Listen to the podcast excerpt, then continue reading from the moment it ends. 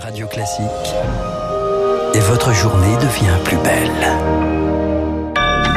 Bon réveil, bonne journée, soyez les bienvenus sur Radio Classique. Nous sommes le lundi 15 février, 7h30.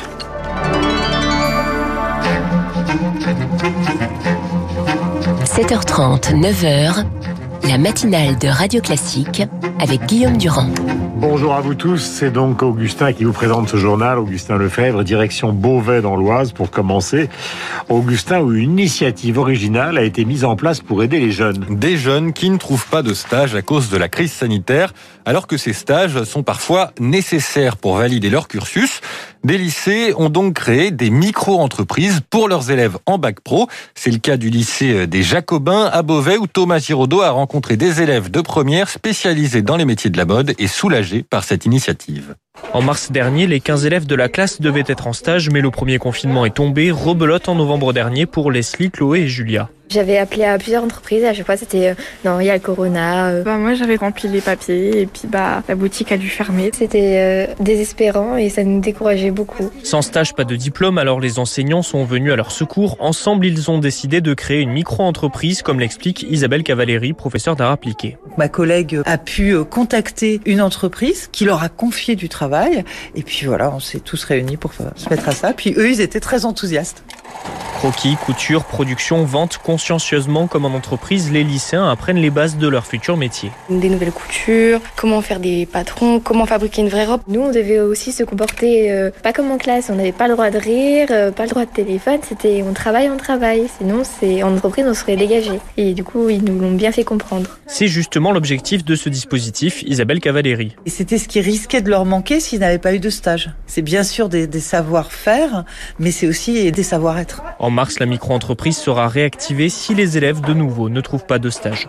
Un reportage à Beauvais signé Thomas Giraudot. L'épidémie, elle, elle stagne dans le pays, mais les autorités restent vigilantes à l'égard des fameux variants. À Dunkerque, dans le Nord, un nouveau protocole sanitaire est mis en place dans les établissements scolaires ce matin à une semaine des vacances. La mutation britannique circule dans la ville. Le taux d'incidence y est passé de 384 cas pour 100 000 habitants à 515 en une semaine. La préfecture a donc décidé d'étaler les heures d'arrivée et de sortie en primaire pour éviter les attroupements. Les collèges et lycées vont mélanger enseignement sur place et à distance. Des mesures bien reçues par Jean-Yves Guéant, président de la FCPE du Nord. Il attend maintenant de voir comment elles vont être appliquées concrètement. Le maintien des établissements ouverts, c'est très bien. Ils l'ont aménagé en mettant des collèges en présentiel et distanciel et les lycées pareil. C'est suffisant avec des moyens nécessaires. C'est-à-dire que si on décide de faire du distanciel et qu'il y a des cours en distanciel, il faut s'assurer que les enseignants ont du matériel et que les, élèves ont du matériel. Il faut aussi s'assurer que la mode hybride, on s'arrange de façon qu'en milieu de semaine, on change de groupe de façon à pouvoir s'assurer que des enfants ne soient pas en phase de décrochage. Parce que le retour dans l'établissement permettra de raccrocher les élèves qu'on ne voyait pas pendant la semaine. Un propos recueilli par Camille Schmitt. Quel avenir militaire pour la France au Sahel? La question est au menu d'un sommet diplomatique de deux jours qui commence cet après-midi. Les dirigeants de la Mauritanie, du Mali, du Burkina Faso, du Niger et du Tchad, le G5 Sahel, se retrouvent à N'Djamena, la capitale tchadienne. Le chef de l'État Emmanuel Macron participe en visioconférence. 5100 militaires français sont sur place. Notre pays est engagé depuis 8 ans dans la lutte contre les djihadistes de la région, avec Serval d'abord, puis Barkhane. Un contingent qui pourrait être réduit progressivement. Ce serait en tout cas un choix logique, estime le colonel en retraite Raphaël Bernard, qui a servi 22 mois dans l'opération Barkhane. Barkhane a pour objectif de faire descendre la menace terroriste sur les pays du Sahel, sur ces cinq pays, et de permettre aux forces locales d'assurer cette mission de contre-terrorisme. Daesh, c'est-à-dire l'État islamique au Grand Sahara, a subi de très forts coups et en parallèle, les armées locales ne sont pas prêtes aujourd'hui à prendre le relais. Avant de se retirer, il faut leur permettre d'atteindre un niveau qu'elles n'ont pour l'instant pas encore. Aujourd'hui, nous sommes à un point d'étape où les deux objectifs ne sont pas pleinement réussis. En revanche, nous sommes sur la bonne voie et cela doit permettre à terme, à un horizon de 2-3 ans, que la mission Barkhane s'achève. Raphaël Bernard, colonel en retraite et auteur du livre De sueur et de sable. Il est 7h34 sur l'antenne de Radio Classique. Nous sommes avec Augustin Lefebvre. Coup d'accélérateur pour la voiture électrique. Le gouvernement débloque 100 millions d'euros pour construire les fameuses bornes de recharge totalement nécessaires. Le décret est paru hier au journal officiel. Une aide aux entreprises qui investissent. Elle couvre en moyenne un tiers du prix de la borne. Objectif que la totalité des 440 R sur les bords des autoroutes et nationales soit équipés d'ici fin 2022. Comme l'écrit le ministre délégué au transport Jean-Baptiste Djebari sur Twitter, il y en aura pour tout le monde.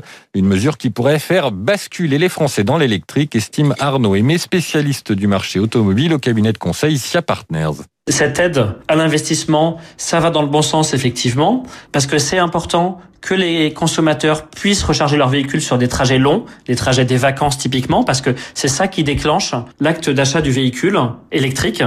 Aujourd'hui, il n'y a que un tiers des aires de service qui sont euh, déployées. Donc, ce que ça veut dire pour l'utilisateur, c'est qu'il doit regarder à l'avance où est-ce qu'il y a des bandes de recharge. Il a besoin de se rassurer. Forcément, ça dissuade les gens d'acheter un véhicule électrique ou de l'utiliser pour des trajets longs. Propos par Eric Cuoche.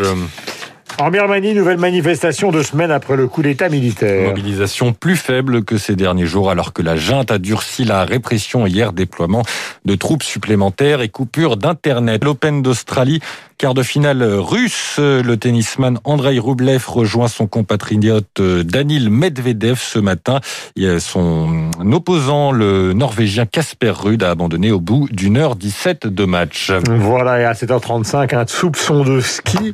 Alexis Pinturo jouera donc le titre de champion du monde de combiné donc euh, cette journée.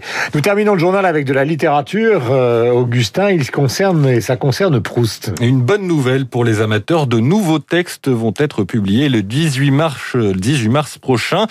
Les 75 feuillets et autres manuscrits inédits, c'est le titre de cet ouvrage. Il paraît deux ans après des nouvelles de jeunesse de l'auteur de La Recherche du temps perdu, qui n'avait pas vraiment bouleversé les critiques. Gallimard promet cette fois une ébauche du grand œuvre proustien. Et il y a un scoop dans le Parisien aujourd'hui en France ce matin, la fameuse Madeleine qui fait remonter les souvenirs du narrateur. Eh bien, c'était pas une madeleine à l'origine, alors on ne sait pas ce que c'est. Plus qu'un mois à attendre donc pour savoir si on est passé à côté du petit sablé de Proust, de la tarte aux pommes de Proust ou pourquoi pas de la blanquette de Proust. Il est 7h36 sur l'antenne de Radio Classique. Voici les spécialistes. Nous commencerons par Emmanuel Faux. Tout à l'heure, David Barrault reviendra sur l'affaire euh, Vivendi Universal. Et puis, nous allons retrouver, évidemment, comme d'habitude, pour les questions économiques également.